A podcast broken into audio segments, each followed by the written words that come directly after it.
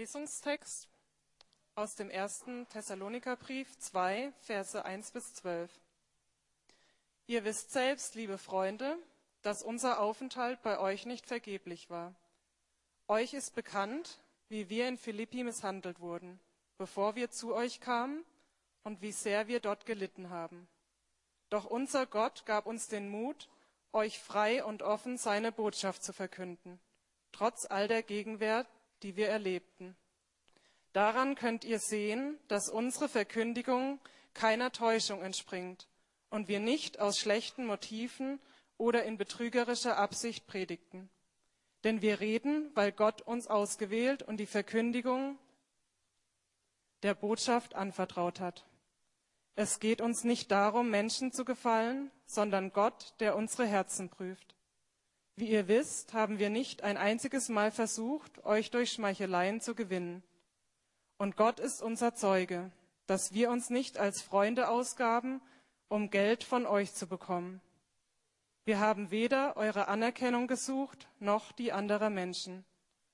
Als Apostel des Christus hätten wir durchaus das Recht gehabt, etwas von euch zu verlangen. Aber wir waren bei euch so sanft wie eine Mutter, die ihre Kinder nährt und umsorgt. Wir haben euch so sehr geliebt, dass wir euch nicht nur Gottes gute Botschaft brachten, sondern auch unser eigenes Leben mit euch geteilt haben. Ihr erinnert euch doch, liebe Brüder, wie hart wir bei euch gearbeitet haben. Tag und Nacht mühten wir uns ab, um unseren Lebensunterhalt zu verdienen und niemanden zur Last zu fallen, während wir bei euch Gottes Wort predigten. Ihr selbst und Gott seid unsere Zeugen, dass wir uns euch allen gegenüber aufrichtig und anständig und tadellos verhalten haben. Ihr wisst, dass wir zu euch waren wie ein Vater zu seinen Kindern. Wir haben euch Mut gemacht und getröstet und euch ermahnt, so zu leben, dass Gott mit euch zufrieden sein kann. Denn er hat euch in sein Reich berufen und dazu seine Herrlichkeit mit ihm zu teilen.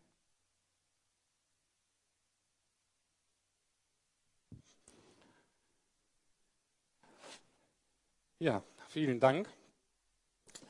Jacqueline, ähm, es gibt so Bibeltexte, die sind eigentlich in sich so schön und so schlüssig, die müsste man eigentlich nicht erklären. Die könnte man fünfmal vorlesen und dann wisst ihr eigentlich alle, worum es geht. Ähm, aber da ich ungefähr eine halbe Stunde Zeit habe, will ich die auch nutzen, will noch ein paar Gedanken weitergeben. Ähm, wisst ihr, was der beste Grund ist, ein Christ zu werden, sich überhaupt für den Glauben zu interessieren? Das ist ein Christ ein anderer Christ oder Christin. Und wisst ihr, was der beste Grund ist, davon Abstand zu halten, nichts damit zu tun zu haben zu wollen? Ist auch ein Christ oder eine Christin oder eine christliche Gruppe. Zurzeit, und das ist auch zum Teil berechtigt, gibt es in unserer Gesellschaft sehr viel Angst und Abscheu vor religiösen Fanatikern, äh, vor Radikalen, vor Fundamentalisten. Ähm, die sind gefährlich. Und ich möchte euch heute einen christlichen Fundamentalisten vorstellen, einen absoluten Radikalen, Paulus. Nur nebenbei, man kann ja Religionen auf ganz unterschiedliche Weise vergleichen und ähm, wir sind ja mit dem Islam zurzeit sehr konfrontiert. Und da eine einfache Art, sie zu vergleichen, wäre zum Beispiel, dass man mal so die entscheidenden Leute dieser Religion, dieser Bewegung ähm, vergleicht. Und wenn man zum Beispiel Mohammed und Jesus vergleicht, obwohl der Vergleich natürlich ein bisschen hinkt, ähm, oder aber auch die ersten Nachfolger von Mohammed und von Jesus, wenn man die einfach mal vergleicht und deren Leben, dann merkt man schon, dass diese beiden Religionen im Kern total unterschiedlich ist. Und dass das sich anders entwickelt, das wundert einen nicht. Das nur so nebenbei. Also, wir beschäftigen uns heute mit Paulus. Paulus war einer sozusagen der Mitbegründer des Christentums, war derjenige, der ganz entscheidend dazu beigetragen hat, dass das eben sich weiterentwickelt hat. Es hat ja in ähm, Israel sozusagen gegangen bei den Juden und ist dann ähm, weitergetragen worden. Und Paulus ist durchs Mittelmeerraum, durch den Mittelmeerraum gereist und hat dann in verschiedenen Städten Gemeinden gegründet und so auch eine Gemeinde in Thessaloniki. Und zwar schon sehr früh, ungefähr so 50 nach Christus. Also wir sind wirklich ganz nah dran, ungefähr 16, 17 Jahre nachdem Jesus ähm, gekreuzigt und auferstanden wurde. Und in der letzten Predigt zum ersten Kapitel habe ich aufgezeigt, was er gepredigt hat, also was der Inhalt seiner Botschaft war, das Evangelium. Heute möchte, möchte ich mit euch anschauen, wie er das gemacht hat. Also wie hat er das Evangelium verkündet, wie hat er gelebt, beziehungsweise wie hat er auch nicht gelebt. Und an diesem Text kann man ganz wunderbar drei Vorwürfe entkräften, die zugegebenerweise teilweise zu Recht oder sogar auch sehr zu Recht der Kirche äh, gemacht werden. Auch in Berlin heutzutage ist es ja so, dass wenn die Leute so an Kirche denken oder religiöse Gemeinschaften, dann hat man eigentlich so den Eindruck, dass die Kirche eigentlich nur Menschen manipuliert, um sich an ihnen zu bereichern und um sich selber besser zu fühlen. Also sind diese drei Vorwürfe der Kirche, also auch uns, der Lukasgemeinde, mir auch als Pastor, ähm, geht es letztlich eigentlich irgendwie darum, euch dahin zu manipulieren, dass sich irgendwelche Leute bereichern können, ja letztlich nur ums Geld, ähm, und damit Leute, die vielleicht mit irgendwelchen Minderwertigkeitsgefühlen dann auch irgendwie Karriere machen können, dass sie Anerkennung bekommen, dass sie irgendeine Position kriegen. Und das kann an diesem Text und an Paulus zumindest und an den Ursprüngen des christlichen Glaubens ganz wunderbar widerlegt werden. Das ist also der erste Teil der Predigt, dass man mal schaut, wie hat Gott sich das eigentlich gedacht mit Gemeinde, wie soll das eigentlich aussehen ähm, und kann der Vorwürfe widerlegen. Und im zweiten Teil schauen wir uns an, was hat er denn praktisch stattdessen gemacht. Also, erster Punkt, wie verkündet Paulus das Evangelium? Nicht durch Manipulation. Der Vorwurf stand wohl auch damals schon im Raum, sonst hätte er es vielleicht gar nicht so explizit nennen müssen. Aber in Vers 3 und 5 steht Folgendes. Mit dieser Botschaft führen wir schließlich niemand in die Irre. Wir verfolgen auch keine fragwürdigen Absichten, wenn wir dazu auffordern, sie anzunehmen und arbeiten nicht mit betrügerischen Methoden. Wie ihr wisst, haben wir nicht ein einziges Mal versucht, euch durch Schmeicheleien zu gewinnen. Das ist ja so die Sektenmasche, ähm, man konzentriert sich auf irgendwelche bedürftigen Menschen, tut dann so, dass man sie wirklich gern hat, dass man sich um ihn kümmert, dass man wirklich an ihnen interessiert wäre, so lange, bis sie dann, bis wir sie eingefangen haben, bis sie Teil von unserem System sind und dann werden sie ausgenutzt. Und Paulus sagt, sowas habe ich nie gemacht. Aber auch in unseren Kreisen, unseren Freikirchen, auch in unserer Mülheimer Verband, auch da ist natürlich die Gefahr der Manipulation ist immer da, wenn wir mit mehreren, vielen Menschen so unterwegs sind und auch wir müssen aufpassen. Eine Manipulation ist zum Beispiel, wenn ich sagen würde, komm zu Jesus und alle deine Probleme sind immer weg. Ja, findest sofort eine Frau, findest einen neuen Job, hast nie wieder Geldprobleme, Gesundheit immer vorhanden. Komm zu Jesus. Das wäre so eine betrügerische Methode. All diese Dinge mögen und sind auch oft Konsequenzen aus von einem Leben mit Jesus, aber ist nicht das, was uns immer allen Zeit versprochen wird. Oder auch in Veranstaltungen. Ähm, man kann über Musik, man kann über Sprache, man kann über Special Effects bestimmte Emotionen ähm, hervorrufen. Ähm, und in manchen Kreisen und Gruppen hat man das Gefühl, dass die Leute das nur dann ehrlich meinen, wenn man mal in Tränen so zusammengebrochen ist. Wenn man das nicht vorweisen kann, ist man so ein bisschen lau, nicht so ganz dabei. Ähm, und ähm, und gerade viele Männer und auch ich denke manchmal, ups, das bin ich nicht. Nichts gegen Musik, nichts gegen Emotionen, aber wir müssen uns immer gucken, wozu tun wir die Dinge, die wir tun. Und wenn wir merken, wir tun etwas, um bestimmten Effekt zu manipulieren, und wenn ihr den Eindruck hier habt, sprecht mich an, das ist nicht das, was Gott sich vorstellt. Und es ist auch nicht das, was Jesus vorgelebt hat, es ist nicht das, was die ersten Christen vorgelebt haben. Ganz eng verbunden ist der zweite Punkt, dass Paulus sagen kann, ich habe das nie gemacht mit Habgier oder mit Gewinnsucht.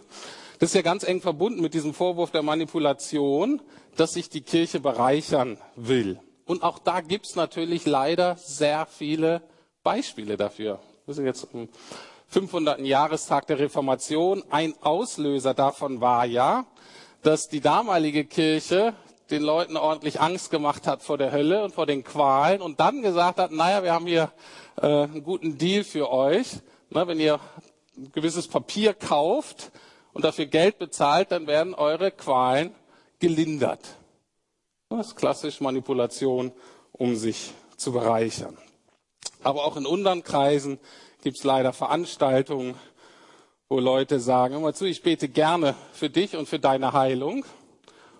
Und je mehr Geld du nachher spendest, desto wahrscheinlicher ist es, dass Gott mein Gebet für dich hört. Ne? Das ist einfach nicht im Sinne Jesu. Das ist Manipulation, um Geld zu erhalten. Und Paulus hingegen kann ganz ehrlich Folgendes sagen.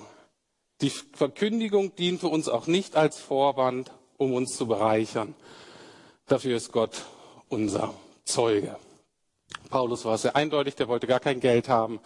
Der hat, äh, der war Zeltmacher und der hat auch nebenbei nachts und so weiter rund um die Uhr hat er selbst gearbeitet, um irgendwie in der Zeit über die Runden zu kommen. Noch ich kann euch versprechen, dass ich diesen Job nicht wegen des großartigen Gehaltes ähm, mache, ähm, obwohl ich sehr dankbar bin für die Versorgung der Gemeinde. Dritter Punkt. Wir tun das nicht, um nach Anerkennung zu streben. Natürlich sind Minderwertigkeitsgefühle auch unter Pastoren, Christen und Missionaren äh, verbreitet. Und keiner von uns ist ganz ausgeschlossen und muss die Motivation immer prüfen, warum stehe ich hier eigentlich hier vorne und was gibt mir das. Ähm, Paulus ist da ganz klar. Er sagt Folgendes, Vers 4, 6 und 7. Es geht uns nicht darum, Menschen zu gefallen, sondern Gott, der unsere Herzen prüft. Wir haben weder eure Anerkennung gesucht noch die anderer Menschen. Und als Apostel des Christus hätten wir durchaus das Recht gehabt, etwas von euch zu verlangen. Und zwar zu verlangen, natürlich an Geld, aber auch an Anerkennung, an besonderer Behandlung. Paulus war, ähm, zumindest überall da, wo er war, wovon man ihm gehört hat, war er natürlich was ganz Besonderes und er hätte sich durchaus als christlichen Superstar vermarkten können. Wenn er erzählt hat von dem, was Gott durch ihn getan hat, was er erlebt hat, dann saßen die Leute da mit offenem Mund und kamen aus dem Staunen nicht heraus. Ne? Er hatte ständig von Heilungen zu berichten, von Dämonenaustreibung, ist auch bisschen eklig manchmal, aber sehr spektakulär. Er kam gerade von Philippi und ist gerade einfach aus dem Gefängnis ausgebrochen. Warum? weil sich die Tore einfach alle geöffnet haben. Die haben nur gesungen und dann war auf einmal alles frei. Das sind natürlich Geschichten, die sind richtig cool. Und da hätte er, die hätte er erzählen können und hätte sagen können, guck mal, der bin ich. Und er sagt, das war mir vollkommen egal. Ich habe das nicht erzählt, um bei euch Anerkennung zu bekommen. Ich erzähle das nur, wo das mein Auftrag ist, euch von dem zu erzählen, was Gott tut und tun kann und ich mache das letztlich nur für und vor Gott. Das ist die Art und Weise, wie Paulus das Evangelium gepredigt hat. Und man kann das folgendermaßen zusammenfassen. Er hat gesagt, er hat es nicht aus egoistischen Motiven gemacht. Zwar, diese Zusammenfassung steht schon im ersten Kapitel in Vers 5. Da kann er sagen, so wie überhaupt durch unser ganzes Verhalten euch gegenüber, das euch zeigte, dass es ums, um euch ging und nicht um uns selbst. Und das spricht er nicht nur für sich, sondern auch für seine Freunde, für seine engen Mitarbeiter. Paulus hier und für uns alle ist es ein Auftrag, das genauso zu tun. Er entkräftet die Vorwürfe an die Kirche bis heute. Die Leute haben bei Paulus gemerkt, dieser Paulus ist besonders. Die werden bestimmt gedacht haben, so ganz verstehe ich seine Botschaft noch nicht. Und seine Radikalität ist auch etwas beunruhigend. Aber eins weiß ich. Er kümmert sich nicht um mich aus egoistischen Motiven, sondern ich merke, ich bin ihm wichtig. Er hat ein echtes Interesse an mir. Nun kommen wir zum zweiten Teil der Predigt. Wenn er eben nicht aus Eigennutz gehandelt hat, was hat ihn dann motiviert? Und die Antwort lesen wir in Vers 8, der für mich der ganz zentrale Vers in diesem Kapitel ist äh, und der mir sehr, sehr wichtig geworden ist in der Vorbereitung. Ähm, und um den geht's jetzt in den restlichen 15 Minuten. Vers 8 heißt, so in Liebe zu euch hingezogen waren wir willig, euch nicht allein am Evangelium Gottes, sondern auch an unserem eigenen Leben Anteil zu geben, weil ihr uns lieb geworden wart.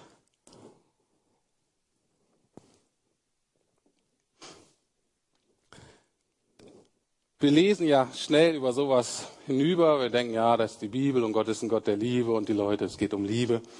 Dennoch ist es für mich absolut verblüffend, dass er sagen kann, so in Liebe zu euch hingezogen. Und wir taten das alle, weil ihr uns lieb geworden wart. Warum? Erstens kannte er die nur ganz kurz, die Leute, an die er schreibt. Wahrscheinlich zwei, drei Monate, weil er dann schon wieder fliehen musste. Das nächste war, er ist gerade von anderen Griechen ausgepeitscht und eingesperrt worden. Paulus selber war Jude aus einem ganz anderen Bereich des römischen Reiches. Das heißt, er hatte mit Griechen eigentlich nichts zu tun. Und jetzt muss man sich doch fragen, dass er sagt, Gott, lass mich doch mit diesen Griechen in Ruhe. Was habe ich mit denen zu schaffen? Und wenig später geht er dennoch hin und kann sagen, ich habe euch so geliebt. Der Liebestank, der war noch nicht alle. Ich sage auch nachher, warum der nicht alle war. Und dann fängt er wieder an, das Evangelium ähm, zu verkünden. Jetzt der Schlüsselbegriff ist, wie tut er das? Wie tut er das? Und zwar, indem er Anteil gibt. Er hat selber etwas und die anderen, die das hören, die sollen Teilhaber davon werden. In manchen christlichen Gruppen ist gerade so ein Modebegriff, der heißt Impartation, kommt genau daher. Impartation heißt das, ich gebe Leuten Anteil an dem, was Gott mir schon gegeben hat. Und hier sagt Paulus, er hat den Thessalonicher Anteil am Evangelium gegeben und auch Anteil an seinem eigenen Leben.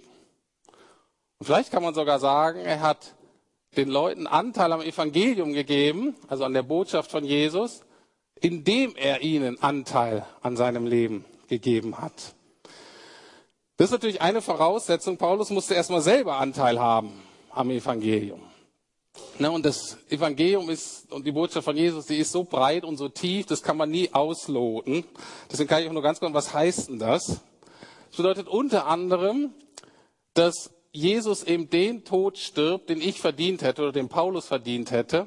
Und Paulus bekommt stattdessen das Leben, das in Jesus war. Das heißt, Paulus hat und auch jeder von uns, der dem Evangelium glaubt, der Jesus nachfolgt, hat Anteil an seinem göttlichen Leben, Anteil an einem Leben der Liebe, des Vertrauens, des Friedens, der Hoffnung, des Glaubens, ein Leben in Zuversicht, in Freude, in Vergebung, in Versöhnung. Da hat Paulus nun Anteil dran bekommen und das möchte er weitergeben, beziehungsweise hat er weitergeben können, weil die Leute haben es ja aufgenommen, es hat sich was verändert. Praktisches Beispiel über Anteil haben.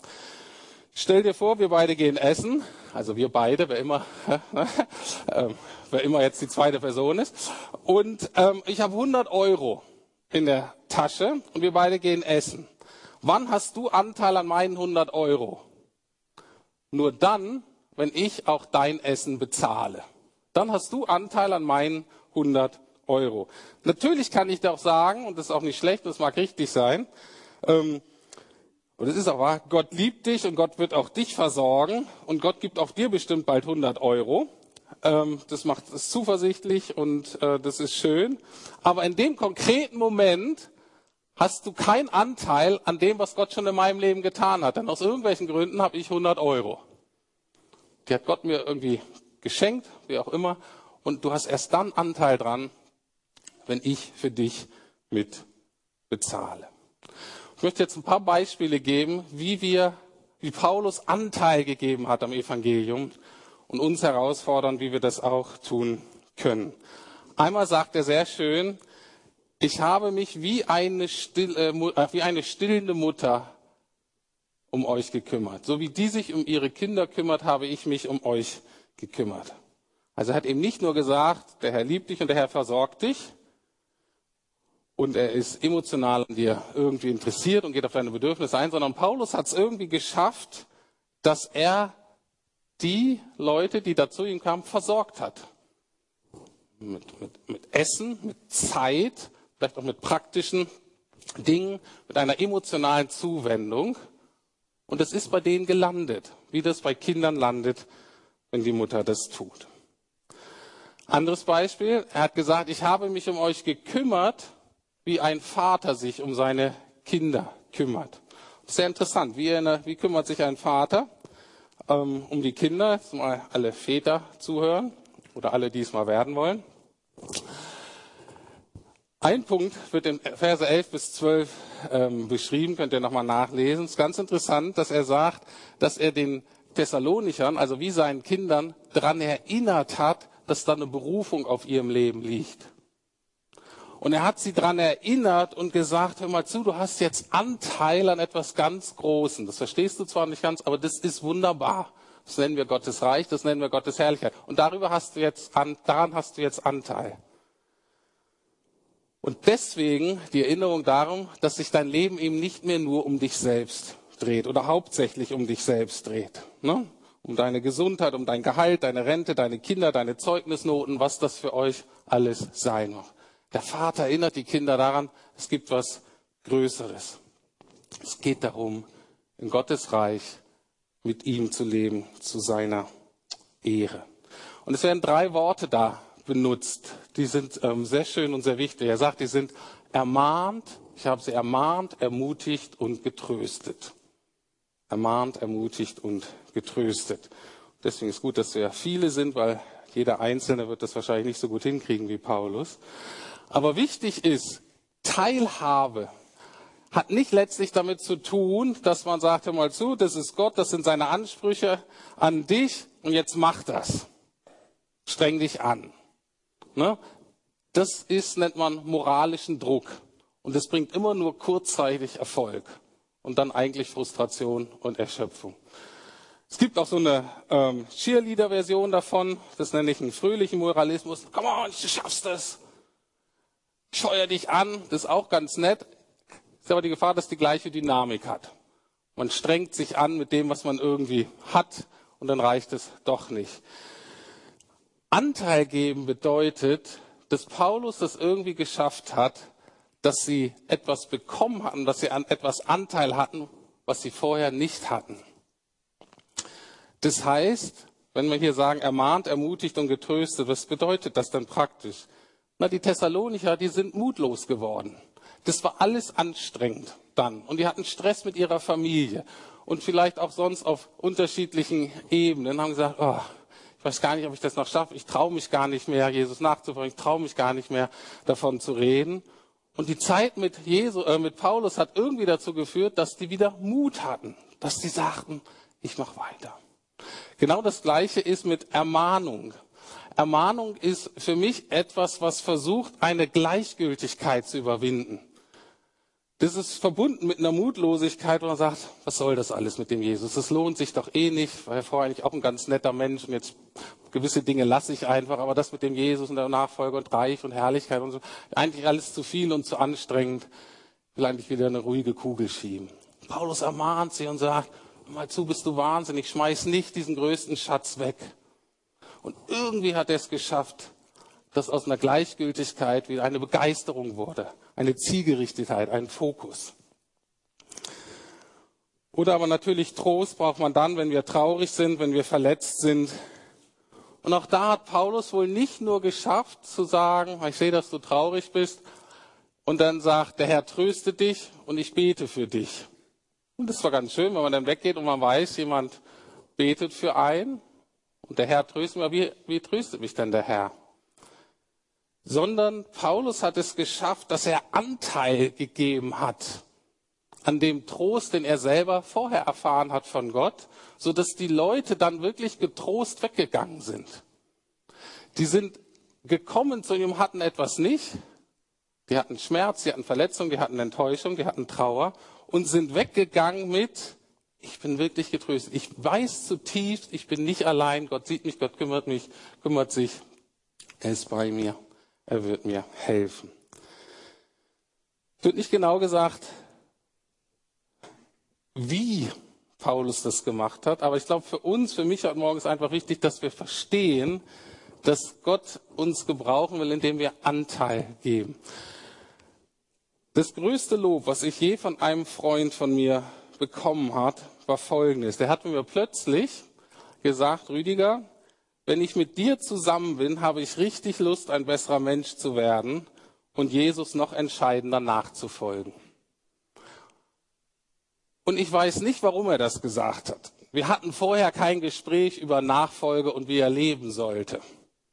Ich weiß nicht genau, was ich getan habe, aber irgendwie war das, was in mir lebte, wo ich was vom Evangelium, von dem Leben mit Jesus bekommen habe, da hat er Anteil davon bekommen, als wir zusammen waren. Und dieser Teil ist jetzt ganz selbstverständlich sein Teil. Auch Jesus, sein größter Schatz, wie selbstverständlich lebt er da drin und gibt jetzt anderen Leuten Anteil daran. Wie geben wir Anteil ganz praktisch am Evangelium? Das könnte ich jetzt lange ähm, ähm, reden, indem wir Anteil geben an unserem Leben. Und ich will sagen, manche von uns machen das schon sehr gut bin ich sehr dankbar. Aber wenn ich jetzt mal unsere Gemeinde angucken würde und sagen würde, was sind so die Stärken, was sind so die Schwächen? Eine Stärke ist, glaube ich, dass wir wirklich versuchen, das zu leben, was wir glauben, das umzusetzen. Wo wir wirklich schwach sind oder viele von uns schwach sind, wo ich von mir selber mehr hoffe, wo ich auch von vielen von euch ein großes Entwicklungspotenzial sehe, ist anderen Leuten Anteil daran zu geben, was ihr schon habt. Das kann durch Wohnung und Familie sein ne, dass man Leute teilhaben lässt an den Aspekten wie Essen, wie Feiern, wie Zeit miteinander vom Familienleben. Manche nehmen sogar MC-Studenten auf, das ist sehr vorbildlich. Ne, es gibt sogar einen Raum ab oder so. Viele Leute haben keine Familie, kennen das nicht, haben das nie erlebt. Ganz zu schweigen von der Wohnungsnot heute. Oder jetzt etwas von den an euch Jüngere. Ähm, eigentlich bin ich sehr begeistert über die jungen Leute hier in dieser Gemeinde. Das ist echt toll. Aber eine Sache macht mir richtig Herzeleid. Macht mich richtig traurig, weil ich sage, Herr, das muss sich ändern. Und zwar, wenn ich sehe, dass nämlich viele von euch echt gute Freundschaften haben und gute Freundeskreise. Und es gibt sehr, sehr viele, auch in eurem Alter, die das nicht haben. Keine Freunde haben, die vielleicht neu sind, die nicht dazugehören. Vielleicht sind sie neu in der Stadt oder in der Gemeinde oder ein bisschen anders. Und viele von uns sagen, aber ich habe keine Zeit für neue. Na, mein Terminkalender ist schon voll und so weiter. Stimmt alles, wir sind alle busy. Der Punkt ist, Anteil geben ist das Tolle. Das ist nicht was extra. Anteil geben heißt nur, dass du das teilst, was du sowieso schon hast. Das würde ganz praktisch bedeuten an Freundschaften, wenn ihr euch sowieso trefft, ladet doch andere mit ein. Ne, wenn du sagen wir, mit drei Freundinnen zu Starbucks gehst, dann ist halt eine vierte mit dabei. Wunderbar. Wenn ihr mit acht Leuten einen Film guckt, dann guckt ihr eben nicht zu acht, sondern zu zehn. Wenn ihr sagt, oh, das Geld reicht dann nicht für die extra Packung Chips, kommt zu mir. Ähm, ähm, ich kaufe euch Chips und noch eine Cola dazu. Sogar ein Bier, wenn ihr wollt. Herr Härte allerdings nicht. Ähm, Wo ist da der Unterschied? Wenn wir das aber nicht tun, wenn wir das nicht tun, können wir nicht sagen, dass wir das Evangelium so leben, wie Jesus sich das gedacht hat und wie Paulus das vorgelebt hat. Jetzt sagen einige von euch, oh, das würde mein Leben ja ziemlich auf den Kopf stellen. Ganz genau. Und das wünsche ich mir, dass das Evangelium unser Leben noch viel mehr auf den Kopf stellt. Meins auch. Und er sagte, boah, das hört sich auch ein bisschen anstrengend an. Natürlich ist das anstrengend. Ich verkaufe euch hier keine Mogelpackung. Ich verkaufe euch nicht, kommt zu Jesus, alles wird leicht. Was war der, was war der Schlüssel von Paulus in Thessaloniki? Steht in Vers 2. Er sagt, habt ihr nicht da, müsst ihr zuhören, könnt ihr nicht lesen, ist nicht auf der Folie. Kurz, kurz vorher sagte er, in Philippi hatten wir noch viel zu leiden gehabt. Ihr wisst, dass wir beschimpft und misshandelt worden waren. Aber unser Gott schenkte uns neuen Mut. Und obwohl wir auch in Thessalonich auf heftigen Widerstand stießen, konnten wir euch sein Evangelium frei und offen verkünden. Was war der Schlüssel von Paulus? Paulus hatte mit seiner Bekehrung kein Liebesgehen bekommen oder ein Mutgehen oder eine Liebesdrüse, die immer Liebesgefühle einfach so produziert hat. Paulus hatte keinen Mut mehr. Was ist der Unterschied? Er gesagt, Gott hat mir neuen Mut geschenkt. Und darum geht es. Wir haben nur was weitergegeben, wenn wir immer wieder neu Anteil haben an dem, was im göttlichen Leben denn ist, uns schenken lassen, was bei Gott ist. Gott hat unendlich Mut, Gott hat unendlich Kraft, Gott hat unendlich Liebe. Und das ist übrigens der Punkt, weshalb wir Gebetswochen machen. Das ist übrigens der Punkt, weshalb wir uns mit der Bibel beschäftigen, weil wir sagen, das ist der Weg, das sind die zentralen Wege, um Anteil zu haben an dem göttlichen Leben, damit wir das dann weitergeben können. Und ein weiterer Weg, um Anteil zu haben am Evangelium, ist etwas, was Jesus selber ähm, gesagt hat, dass wir das als Christen tun können. Und manchmal wird das auch Sakrament genannt oder Gnadenmittel. Ein Weg, um Anteil zu haben am Evangelium, am göttlichen Leben, an dem, was Gott getan hat, ist die Teilnahme am Abendmahl. Und auch da ist wichtig, unsere Theologie zum Abendmahl ist nicht ausgegoren. Also die ist nicht ganz klar. Uns ist aber klar, dass es mehr ist als nur ein Erinnerungsmahl. Das geht jetzt nicht nur darum, dass wir uns daran erinnern, was Jesus mal für uns getan hat. Das ist zwar ganz zentral, sondern es ist auch da, dass wir Anteil haben. Das heißt, wir wollen uns so erinnern und das so schmecken, dass wir neu glauben können, dass es wirklich geschehen ist, dass es wirklich uns meint, dass wir wirklich hineingenommen werden in diese Realitäten, um so Anteil daran haben zu können. Und deswegen hat Jesus gesagt, ihr sollt dieses Abendmahl feiern. Und das machen dann alle Kirchen und Christen zwar in unterschiedlicher Art und Weise und Häufigkeit, aber das ist ganz entscheidend. Und das ist auch hier heute für euch ganz wichtig, ein Weg, um Anteil zu haben. Und es ist gut, sich darauf vorzubereiten, weil da geht es ganz zentral auch darum, dass ich eben das bekenne, was mich von Gott trennt mir bewusst zu machen, dass ich eigentlich nicht würdig bin, Anteil zu haben an diesem Großen. Aber durch das, was Jesus für mich getan hat, durch seine Vergebung, durch seinen Tod, bin auch ich, bist auch du, wenn du daran glaubst, würdig gemacht, daran teilzunehmen. Amen. So, du kannst